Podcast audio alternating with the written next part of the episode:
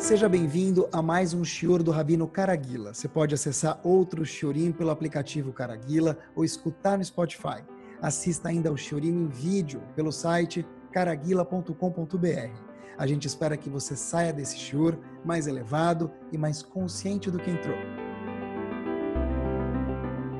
Bruhim Abaim, muito boa noite. Sabem que, independente de quanto brasileiro nós somos, a gente fala português, e quanto a gente joga bola ou deixa de jogar, tem uma coisa que qualquer pessoa consegue entender com certeza. O que, que é?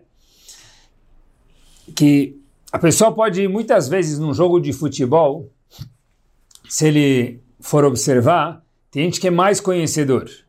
Ele sabe todas as regras de quando a pessoa fica impedida, quando não fica impedida, ou qual é a função específica do juiz versus do bandeirinha, são funções diferentes. Tem gente que é muito conhecedor de futebol. Regras, até onde exatamente o goleiro pode colocar a mão, e daí por diante. Mas, meus queridos, independente de se a pessoa conhece todas as regras, ou médias, ou quase que nada, tem uma coisa que todo mundo tem que estar convicto e certeza sabe desse fato. Qual é? Tem um objeto que ele é muito barato, muito, muito mais barato do que a arquibancada do estádio, muito mais barato do que a chuteira sofisticada dos jogadores, do que o uniforme dos jogadores, aqueles aquelas propagandas, aquele placar maravilhoso digital, muito mais barato do que isso e muito importante. O objeto se chama bola de futebol. é verdade, porque qualquer jogo de futebol, a pessoa sabe de regras, etc e tal, tem investimentos, mas espera aí. Se você tiver um melhor jogador e o passe desse jogador custa milhões de euros, ainda assim, olha, se não tiver aquele objeto redondinho lá, aquela bola de futebol que talvez custe 100, 150 reais, uma coisa assim irrisória comparado com tudo que está lá, não tem jogo de futebol. Não precisa ser muito conhecedor para entender isso.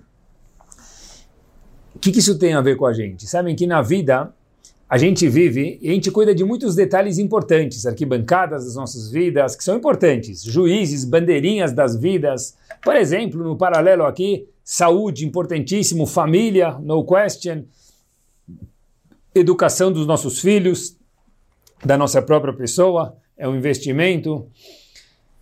Valores, também é um investimento, que valores a gente tem ou deixa de ter. Mas tem uma coisa que é talvez, que a gente não pode deixar do lado, como se fosse, com todo respeito, a bola do mundo, a bola de futebol, e sem ela não tem jogo, apesar de ter muitas coisas que são importantes, paralela ao jogo de futebol. Acompanhem comigo. Em Parashat Terumah, mas antes disso, vou contar para vocês um pequeno exemplo do Hafetz Haim.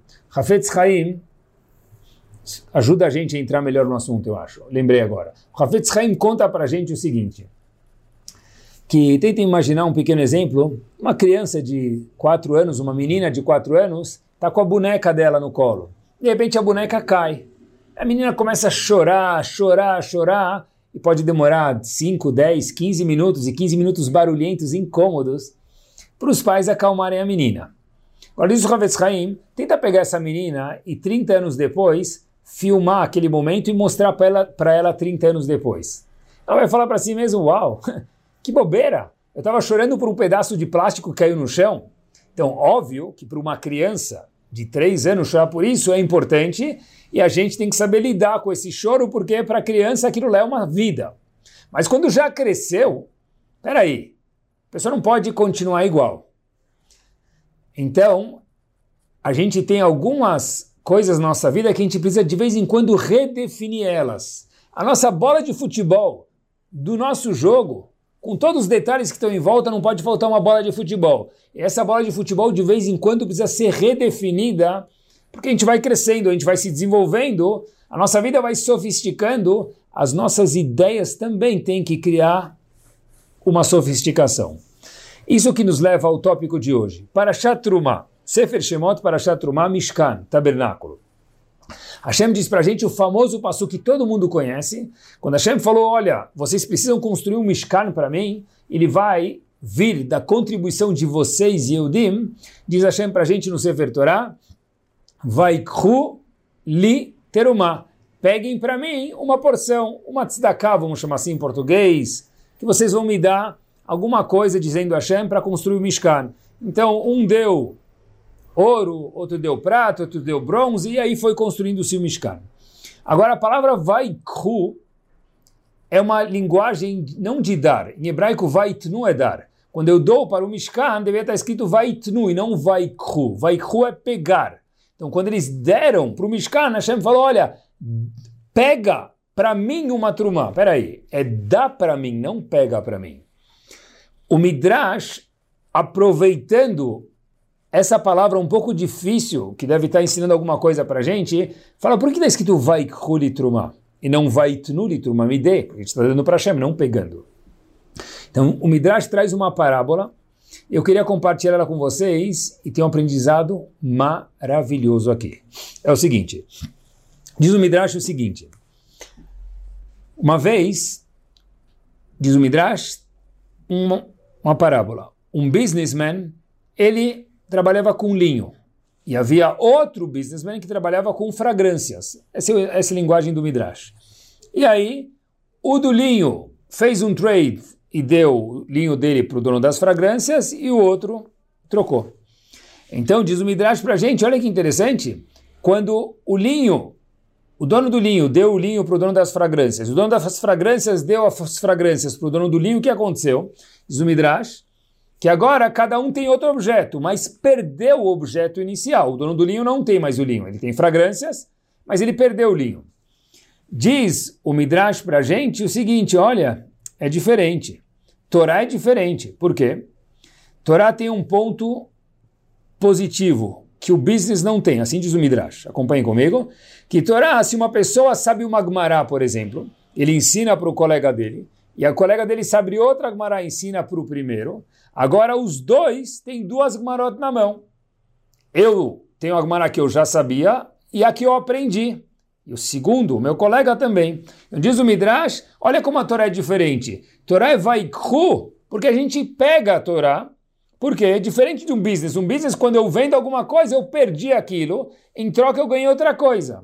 Já a Torá a gente nunca perde. Assim diz o Midrash. Queridos, queria fazer uma pergunta para vocês. A pergunta tem que ser feita aqui, peraí, qual a comparação da Torá com business? A Torá devia ser comparada com outro conhecimento, não com business. Explico para vocês. deveria comparar, por exemplo, com matemática e física.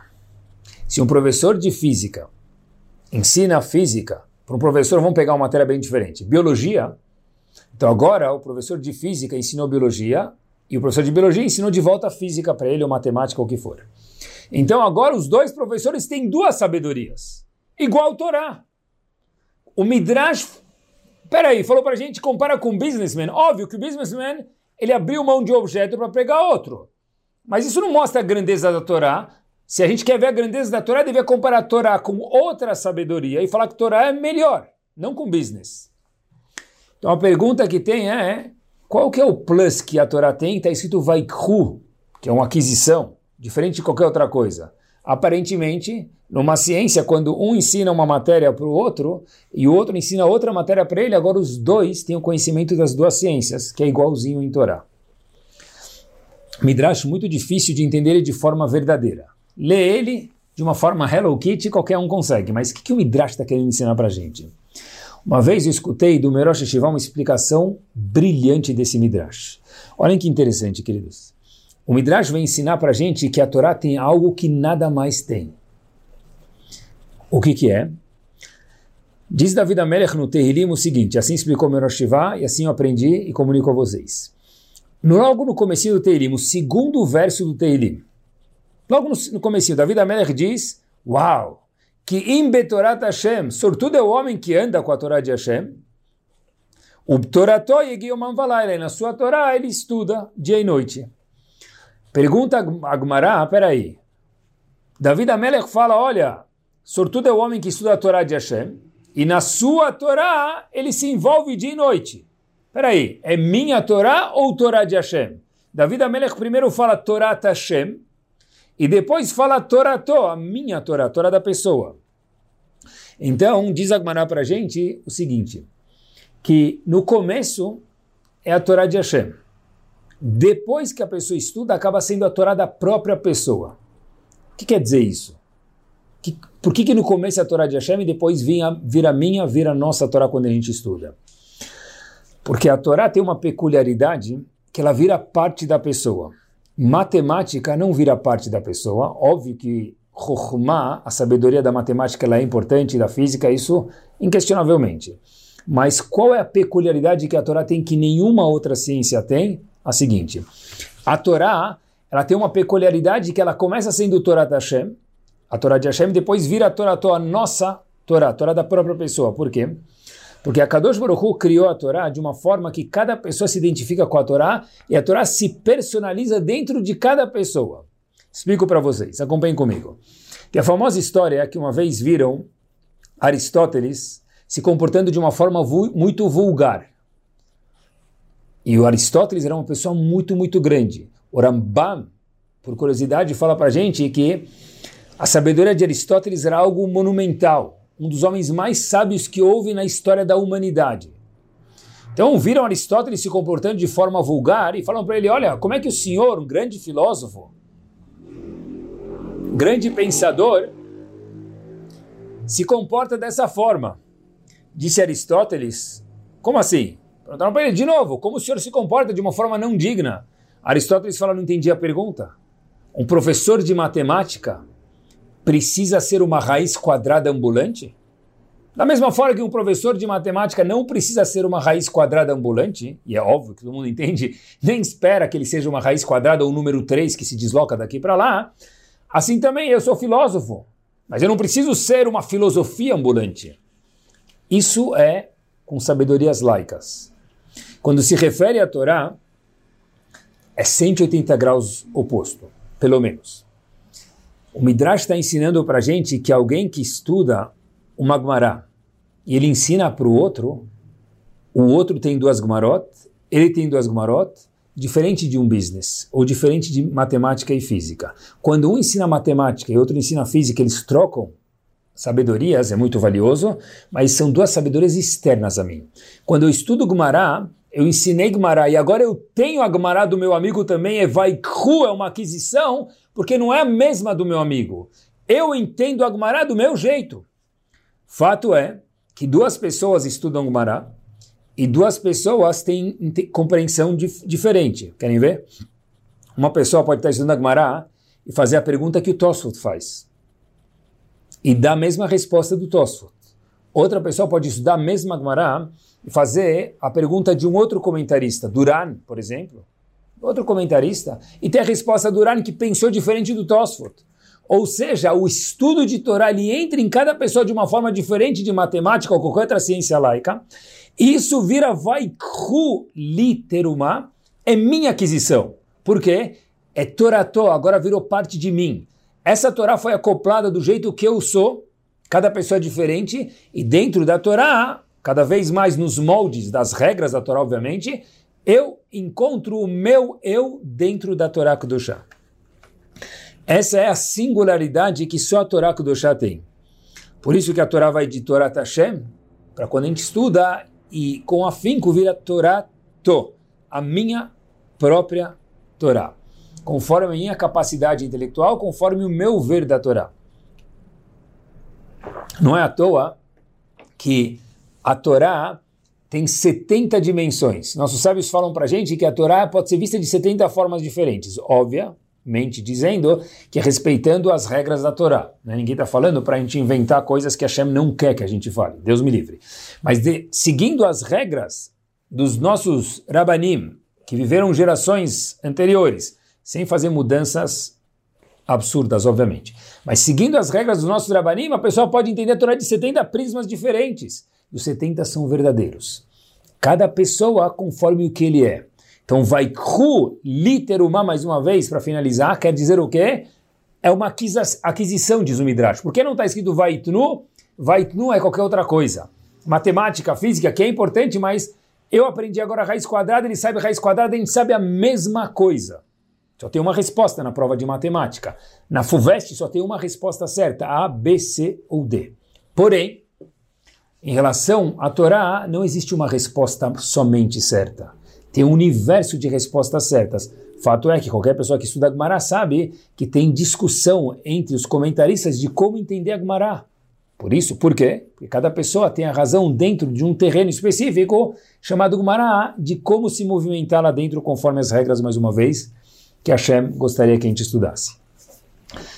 Queria dar um passo adiante com vocês, nesse tópico, já que a gente está falando da Torá Kudoshá, que é a bola, tem que ser a bola da vida da pessoa, porque não adianta, pessoal, a gente ter saúde, Baruch Hashem, que tenha até os 120, Parnassá, que a gente tenha tudo de bom, estrutura de vida, valores, se a gente não tem a Torá junto com a gente.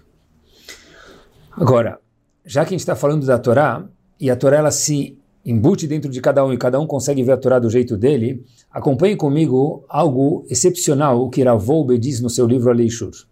No segundo tomo do Aleishur, no segundo Herek, ele diz o seguinte, ele traz uma Gemara no Tratado de Nedarim, uma é famosa, mas o aprendizado que ele traz, talvez a gente nunca viu.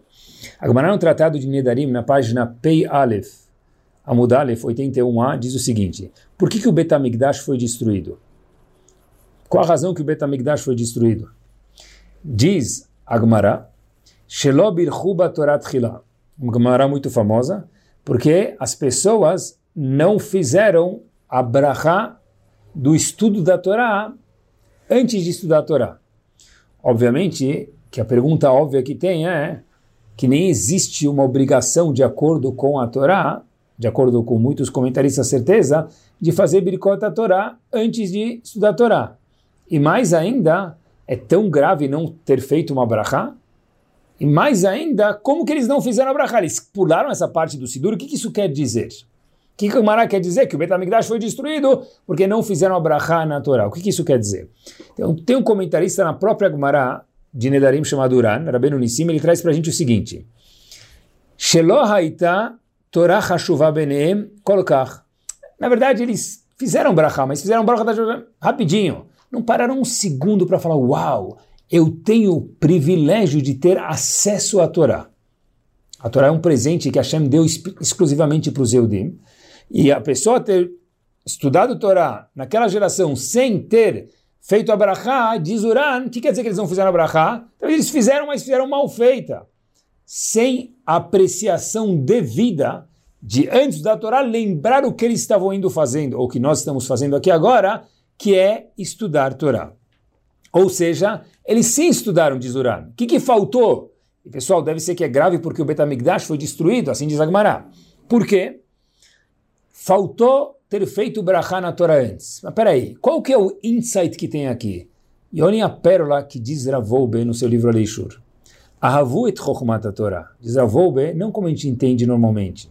Eles gostavam da sabedoria da Torá. Aval lo lamdu kdei leakir be'akadosh baruch hu ledabek bedrachav. Olhem que profundo. Porém, eles não estudaram a Torá para conhecer melhor Hashem e ficar mais próximos de Akadosh Baruch Hu. Diferente do que a gente normalmente conhece, eles não desprezaram a Torá. Diz Ravou Be'avu et Chokhmat Torá. As pessoas daquela época gostavam sim da sabedoria da Torá, apreciavam isso, porém com uma finalidade errada. Aval lolamdu kdei be'akadosh baruch Hu, não estudaram para conhecer Hashem e se aproximar mais de Hashem. Olhem que interessante. Como uma pessoa co consegue conhecer a Kadosh Baruch Hu?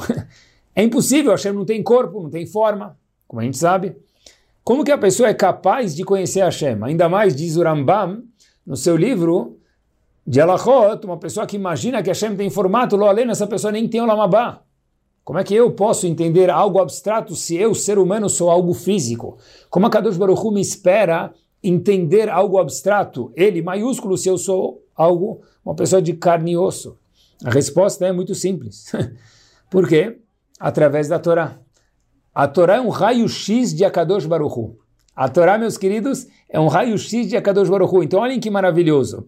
Já que a Torá é um raio-x de Akadosh Baruch Hu, então, Hashem falou, olha, se você estudar a Torá como uma ciência, igual matemática, física ou química, Hashem falou, olha, isso não é o que eu quis.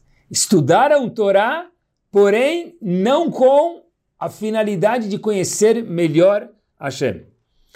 Eu queria trazer eu não sei se é isso que Ravolbe quis dizer, mas eu quero compartilhar com vocês uma luz que me veio e o que, que não é correto. Seria talvez algo do tipo seguinte. Uma vez alguém me contou que a acupuntura descobriu que o lugar onde os homens colocam o tefilim é um ponto muito importante que, através de pressionar ele, faz uma diferença na vida da pessoa. Alguma coisa assim, ou talvez mais profunda ainda. Olha, pode ser que a Shem também pensou nisso? Claro que pode. Ou falar que a comida kasher é mais limpa. Tá certo, o Ramban fala isso. O Humash, Ramban com N, Nachman diz que a comida kasher, os peixes kasher são mais limpos. Mas eu queria contar para vocês uma coisa importante. Nós não colocamos tefilim porque é acupuntura. Nós não comemos kasher porque é mais limpo. Também tem isso de bônus. Como a gente sabe disso? Porque se uma comida tomara que não seja assim, mas que ela não está limpa, não está higienizada, ela ainda é kasher. Ninguém falou que precisa comer, que nem precisa ser assim, mas ela é kasher. Ou, se a pessoa colocar agulhas no braço, isso não substitui ele de colocar o tefilim. Falar que nós colocamos tefilim porque é o ponto da acupuntura, a acupuntura chegou, essa é a razão, essa é a razão ou que a gente come kasher porque é mais limpo, ou que a gente faz shkita, outro exemplo muito comum nas pessoas, porque o animal sofre menos, essa é a razão, isso é Lashonará de Akadosh Baruch Isso mesmo, Lashonará de Hashem. Tem também, obviamente, na shkita, no abate, por exemplo, que o animal sofre menos, é claro. Isso entra sim, mas não é por isso, meus queridos. É porque a Kadosh Baruch mandou. E a Kadosh Baruch na sua tamanha dimensão e eternidade, entendeu que isso é o melhor. Isso é Torat Hashem. Estudar a Torá para conhecer melhor Hashem, para se linkar, grudar, aproximar de Akadosh Baruch Hu. Obviamente, o que a gente pode entender, claro, mas não é por este motivo ou por aquele motivo. Tem isso também? Tem. A gente pode aprender isso? Claro que pode, mas não é somente por isso. Isso responde para a gente algo master, algo gigante. É o seguinte: Tenta imaginar a cena como se fosse a primeira vez. A Kadosh Baruch Hu deu as luchot, as tábuas da lei para Moshe Rabbeinu. O que, que eram as tábuas da lei, as primeiras? Escritas por Hashem. Algo maravilhoso, algo que se a pessoa estudasse ele nunca mais ia esquecer. De repente Moshe Rabbeinu, ele teve todo um debate com os anjos para pegar a Torá, não queriam dar a Torá para ele, porque a Torá pertence aos céus. Moshe Rabbeinu teve que segurar no trono de Hashem e dialogar com os anjos e pegar a Torá. Finalmente ele consegue pegar a Torá. Pega as Lohot, está descendo em sentido ao Har Sinai. Ele vê que o povo fez idolatria.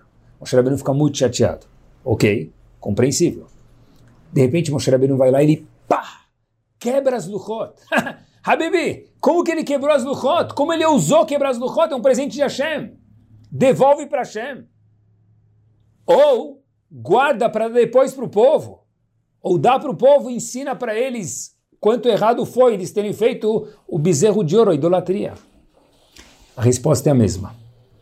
A Torá veio, acho que é isso, a Torá veio para nos aproximar de Akadosh Baruch Hu, para que a gente possa conhecer melhor Hashem.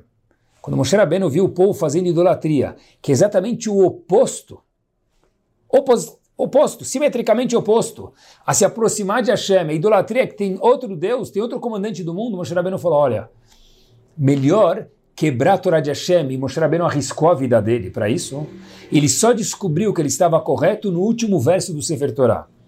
Quando o último verso do Sefer Torah fala para Moshe Rabbeinu, Hazako Baruch, último verso do Sefer Torah em Sefer Dvarim, ele esperou a vida inteira dele. E Hashem falou para ele, parabéns que você quebrou. Ele ousou quebrar, algo ousado, mas qual foi a ousadia de Moshe Rabbeinu? E da onde veio isso? Que Moshe Rabbeinu entendeu, talvez, obviamente a gente está entendendo um pouquinho da grandeza de Moshe Rabbeinu, que a Torá é para aproximar o homem de Akadosh Baruch do jeito que Hashem quer. Essa Torá é Netzach, eterna. Quando a Torá vira parte da pessoa, devagarzinho tem um bônus magnífico. Show, chantilly, la creme do la creme. Qual que é o bônus? Que a pessoa consegue ver o mundo inteiro como Hashem quer. Porque quanto mais eu estudo Torá, não é igual matemática, que é uma ciência que fica fora de mim. Eu acabo adaptando isso ao meu DNA. Quanto mais nós estudamos Torá, mais vira parte do nosso DNA, a gente acaba vendo o mundo inteiro do jeito que Hashem quer. Porque a pessoa virou um Sefer Torah ambulante. Talvez é por isso que a gente tem o costume de, quando costume maravilhoso, tem uma dúvida, um dilema, perguntar para um Rav. A gente assume que o Rav tem uma visão melhor do que a gente, como? Porque o Rav estudou mais Torá, aquela pessoa mais versada estudou melhor Torá, então aquele indivíduo vai poder enxergar a situação do jeito que Hashem quer. Opa! Se a pessoa enxerga a situação do jeito que Hashem quer, nada mais maravilhoso de escutar a resposta que Kadosh Baruch Hu gostaria de me contar nesse momento de algum dilema que eu tenho em muitos momentos diferentes da nossa vida. Eles até contam, olha que interessante, que uma vez o famoso Rav Chaim Shmulevitz recebeu algum objeto que precisava ser montado. O objeto ele precisava montar e ele não sabia como montar, então ele foi procurar no objeto e falou: certeza, tem que ter alguma explicação. Ele abriu, naquela época não era nada digital, era um manual de como se montar peça 1 com peça 2, encaixa, cola, etc e tal, e montou o objeto dele. Depois que ele monta o objeto, ele fala: Uau! Certeza que a Torá é Minashamai dos céus, de Hashem. Qual a ligação? Porque ele montou um objeto e falou que a Torá é Minashamai? Qual é a ligação entre um e outro? Diz Rav Shmulevitz o seguinte, se um pequeno objeto que precisa ser montado vem com uma instrução, obviamente, como é que é possível que Hashem me colocou nesse mundo, dizendo Rav Chaim Shmulevitz, sem uma instrução? Tem que ser que Hashem mandou uma instrução para o mundo. Pessoal, independente se a gente gostou da prova dele ou não, mas o olhar dele, magnífico. Olha que interessante. Como que ele foi lembrar de um, de um objeto para o Sefer Torah? Resposta é simples. Um homem que estuda a Torá está, desculpe a expressão, embebedado no bom sentido com a Torá Kodoshá? O que acontece é onde ele vai, ele vê Torá. Onde ele vai, ele vê as coisas na forma, na visão da Torá Kodoshá. Então, a comparação fica óbvia. A pessoa anda com o Sefer Torá na cabeça. Então, se ele recebe um objeto que precisa ser montado, ele fala, opa, se um objeto vem com guia, com manual, certeza que o mundo vem com manual. Para fazer esse link, tem que estar olhando para o mundo de uma forma maravilhosa com o Sefer Torah junto com a pessoa. O Rav de Ponovitch, Rav Kahneman, costumava dizer o seguinte, a gente fala no Birkat Amazon depois de comer pão, pão de verdade, não pão mesonot, tá bom? A gente fala no Birkat Amazon o seguinte, Al Torat Hashelim Mataron, na segunda brachá do Birkat Amazon. Hashem, muito obrigado pela Torá que você me ensinou.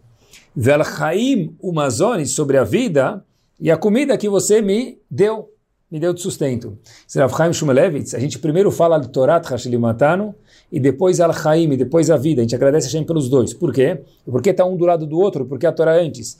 Rav Chaim Shumelevitz, muito simples, porque sem Torá não tem vida. Por isso que quando a gente vai agradecer a Hashem pela vida, a gente fala Torat Hashelimatanu e logo em seguida Al-Chaim, thanks Hashem, Lechaim, para a vida. É, mas que vida? A única vida que existe. A vida de Torá. Quanto mais a gente se aproxima da Torá Kedoshá, mais vivo nós somos. Quanto mais distante a gente está, mais a gente precisa se aproximar. Olhem só essa história.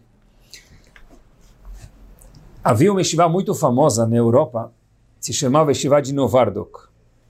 Estivá de Novardok, Novardok tinha algumas peculiaridades, mas muitos homens grandes saíram dessa estivá. O Rosh Estivá de Novardok chamava Rav Zaitik.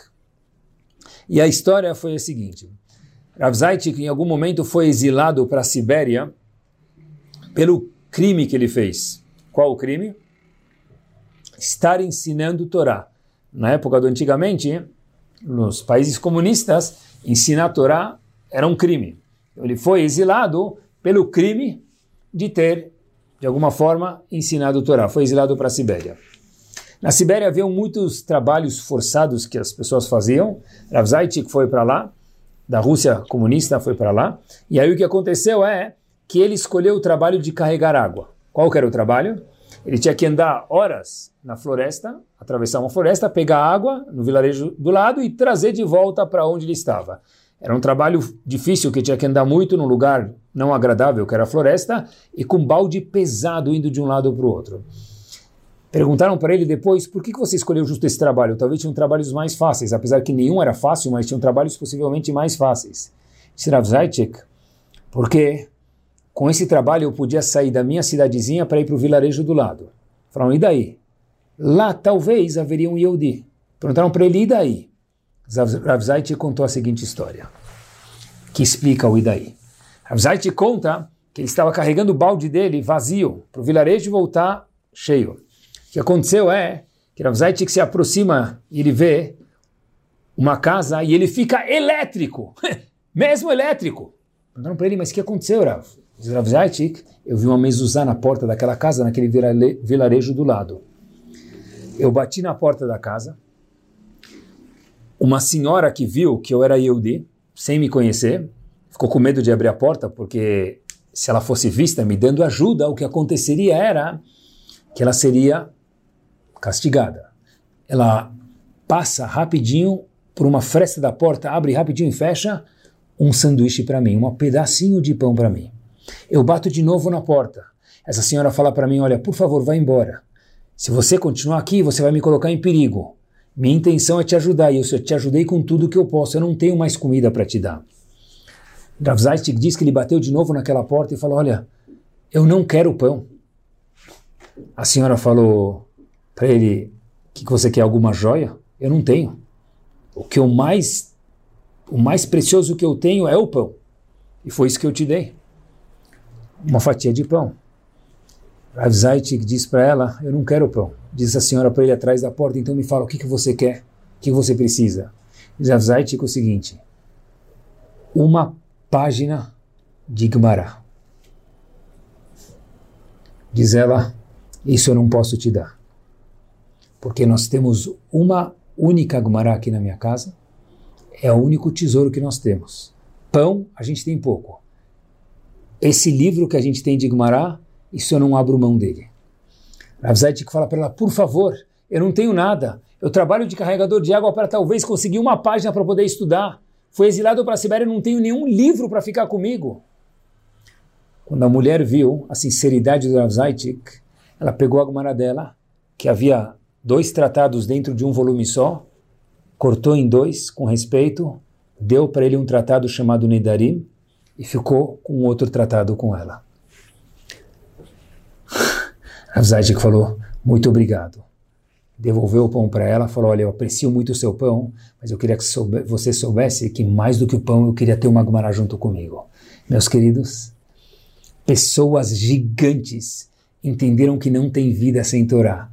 E para pessoas muito grandes, que estão longe, talvez, do nosso, da nossa realidade, mas é bom saber que isso existe, olha, isso vem até antes de um pedaço de pão. Óbvio de que hambúrguer, sushi, pizza, mas vem antes de um pedaço de pão. Quando eu li essa história, eu falei, uau! Lorav Lalechem, como diz o Navi, vai chegar um dia na história do mundo que as pessoas não vão ter fome para pão, ou talvez até tenham fome para pão. Lotzamalamaim, não é sede para água, talvez até tenham sede para água.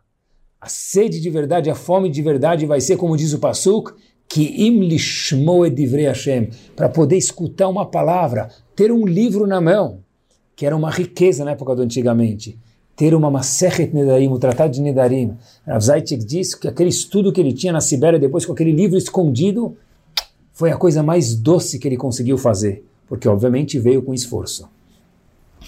Sem Torá, não tinham vida. E a gente tem que entender de verdade, meus queridos, que para ganhar o upgrade na vida que a gente tem, ela ficar ainda melhor e cada vez melhor e que fique melhor, é com Torá. Quanto mais próximos da Torá, a gente quer estudar a Torá para se aproximar de Hashem, ver o que Hashem quer de verdade, não por acupuntura, não por higiene, também.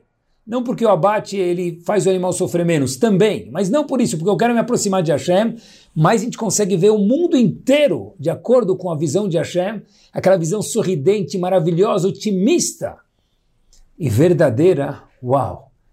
Que mais precioso existe no mundo?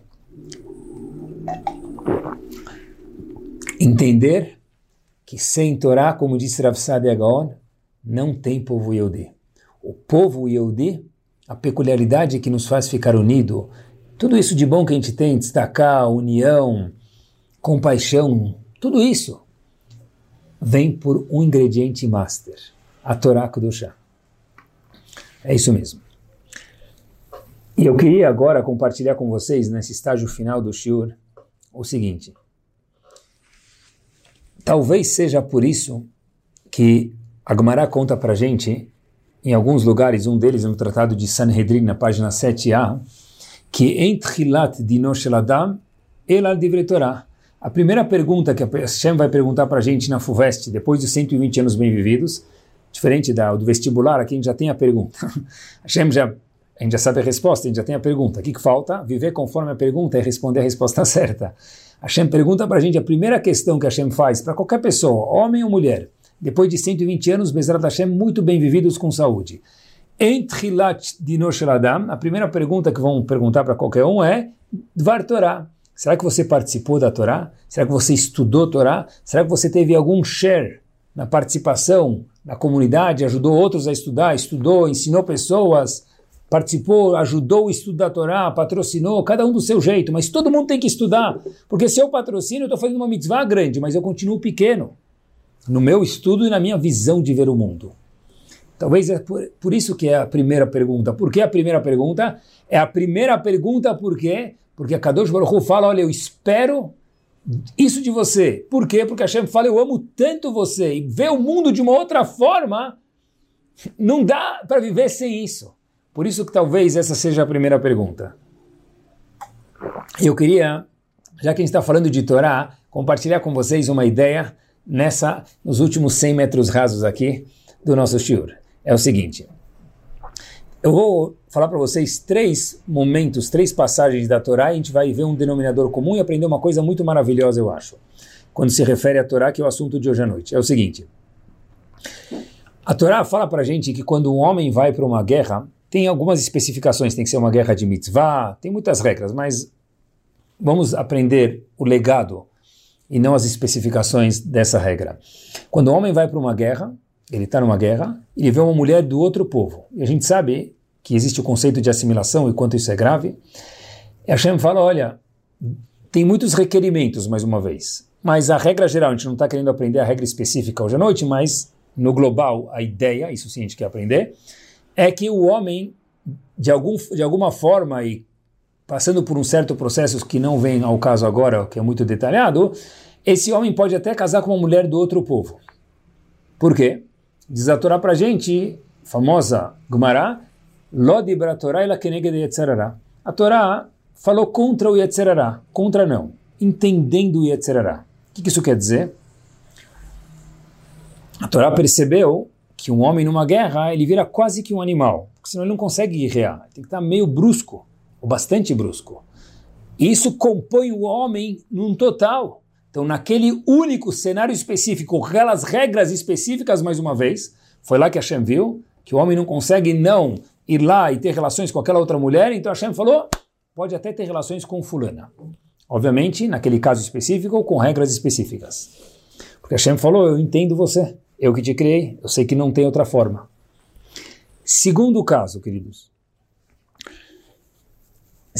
Existe uma regra na Gemara também, na Torá também, que é o seguinte: se uma pessoa matou alguém sem querer, e tem muitos detalhes mais uma vez, e esse, puxa vida, A, infelizmente matou B sem querer. Descendo o piano, subindo o piano, a tem todos os detalhes, pô, escorregou e caiu no cabeça de B. Agora, os familiares de B, que morreu sem querer mais uma vez por A, podem ir matar o A em algum momento. Peraí, por quê? A Torá não permite vingança? Parece que Hashem falou, eu criei o ser humano.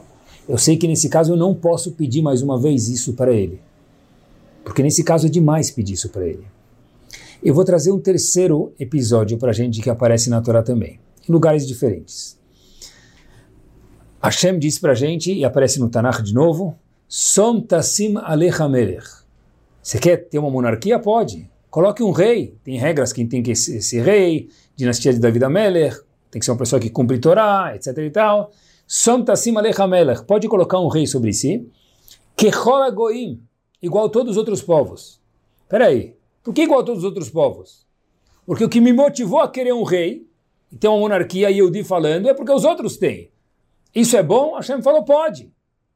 Porque Hashem viu, no primeiro caso da guerra, no segundo caso da pessoa que faleceu sem querer, isso é chamado Goel Adam.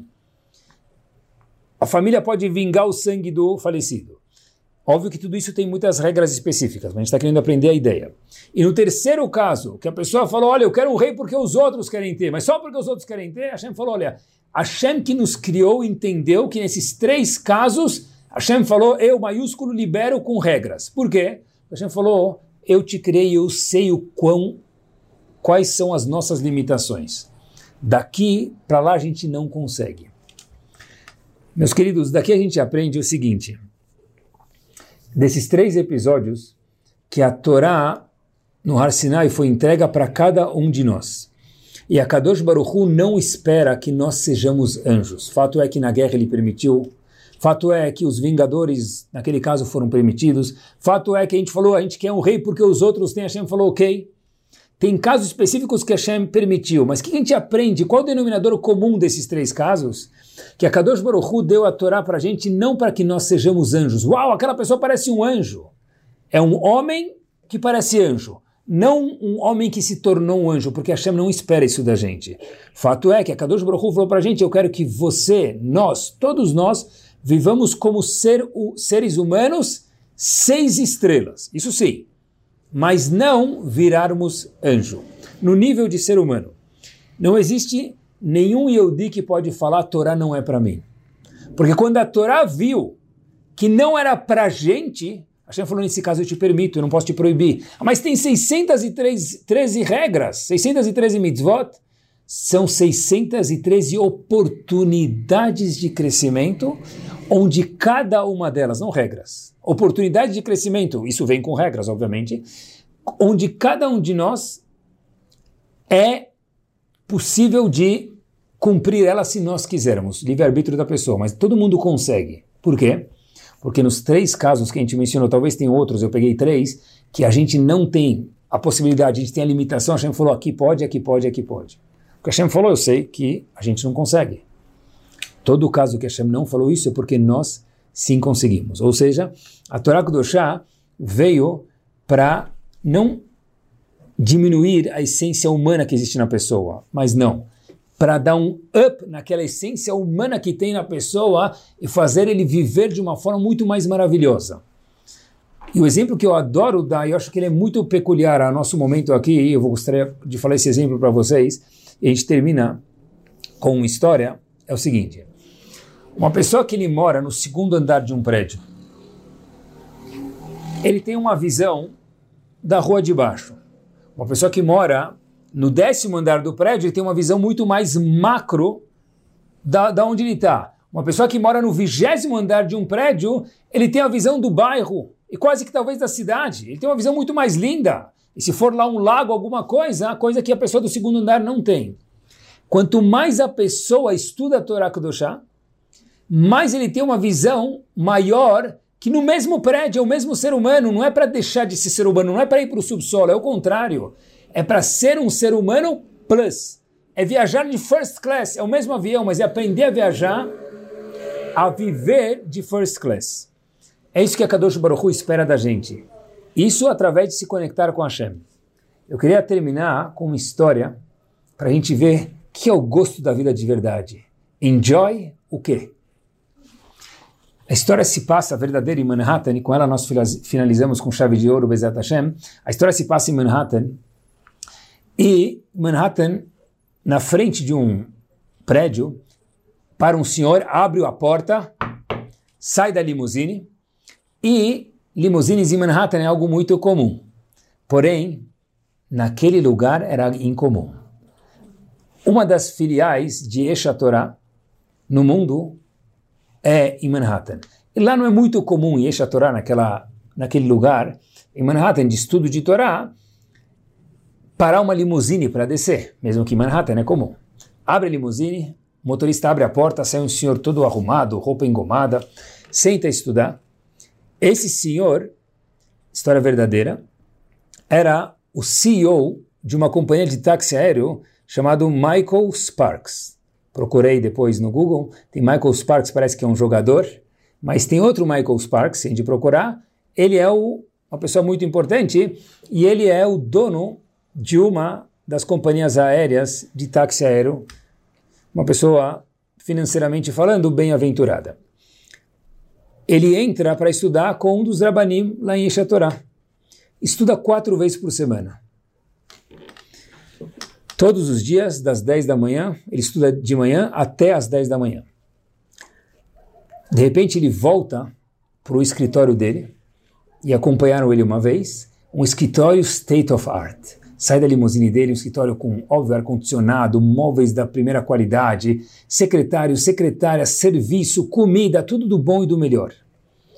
Um dia, alguém que já esteve com ele em Chatorá e também no escritório dele, perguntou para ele o seguinte: como você consegue não ficar tonto com esses dois mundos? Você vai parar num branch de Chatorá, um lugar mais simples, mais pequeno, mais menos trabalhado, menos sofisticado, vamos dizer, do que teu trabalho, do que teu birô, do que teu escritório, algo mar mar maravilhoso, com todo aquele serviço que você tem, e vem para cá e todo dia fica aqui até as 10 da manhã e volta para o escritório. Como isso não te deixa desnorteado, perdido, esses dois mundos completamente diferentes no mesmo bairro aqui em Manhattan? Disse esse senhor Michael Sparks o seguinte para aquela pessoa e essa pessoa depois contou para os outros e a história chegou até a gente. Eu quero que você saiba que quando eu me sinto no topo do mundo, não é no meu escritório, no último andar. Quando eu sou CEO, sendo bem servido pelos meus secretários, secretárias e toda aquela entourage de pessoas que meu business precisa, talvez. Eu tenha. Eu me sinto no topo do mundo quando estou estudando aqui a Torá de Hashem, num lugar simples, tranquilo, porque cada vez mais eu conheço o que quer dizer estar lá em cima. E o que me faz ficar cada vez mais alto, mais lá em cima, é aquela página, aquela linha de Torá Kedoshá que eu estudo. Isso é a Torá Kedoshá. Isso é o que nos conecta com Hashem, isso é o que nos faz crescer, isso é o que nos faz viver full potential. Uma pessoa que tem uma Ferrari dentro dele e anda 30 por hora, para isso qualquer carro 1.0 pode fazer. Cada um de nós tem uma Ferrari dentro de nós, homens ou mulher. A Torá faz a gente cada mês aumentar mais essa velocidade, aproveitar mais e ver os nossos olhos mes o mesmo mundo que a gente vê, mas não é o mesmo. É com uma visão muito mais sofisticada, muito mais trabalhada a partir do que a Kadosh Baruch Hu quer que a gente veja que é a única realidade de verdade que existe no mundo. Que Bezerra Hashem a gente possa se aproximar da Torá, ver cada vez mais a nossa vida maravilhosa no espectro de Hashem, ter as intuições que Hashem quer que a gente tenha e, obviamente, decisões maravilhosas que a Kadosh Baruch Hu espera para cada um de nós. Muito boa noite a todos.